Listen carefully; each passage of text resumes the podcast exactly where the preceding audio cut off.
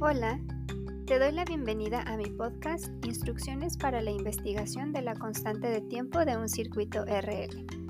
En esta actividad deberás investigar por qué la constante de tiempo de un circuito RL no se calcula como R por L, que sería lo más obvio porque la constante de tiempo de un circuito RC es R por C. Puedes investigar en donde tú quieras. Yo te facilito el link a un artículo que creo explica muy bien esta cuestión.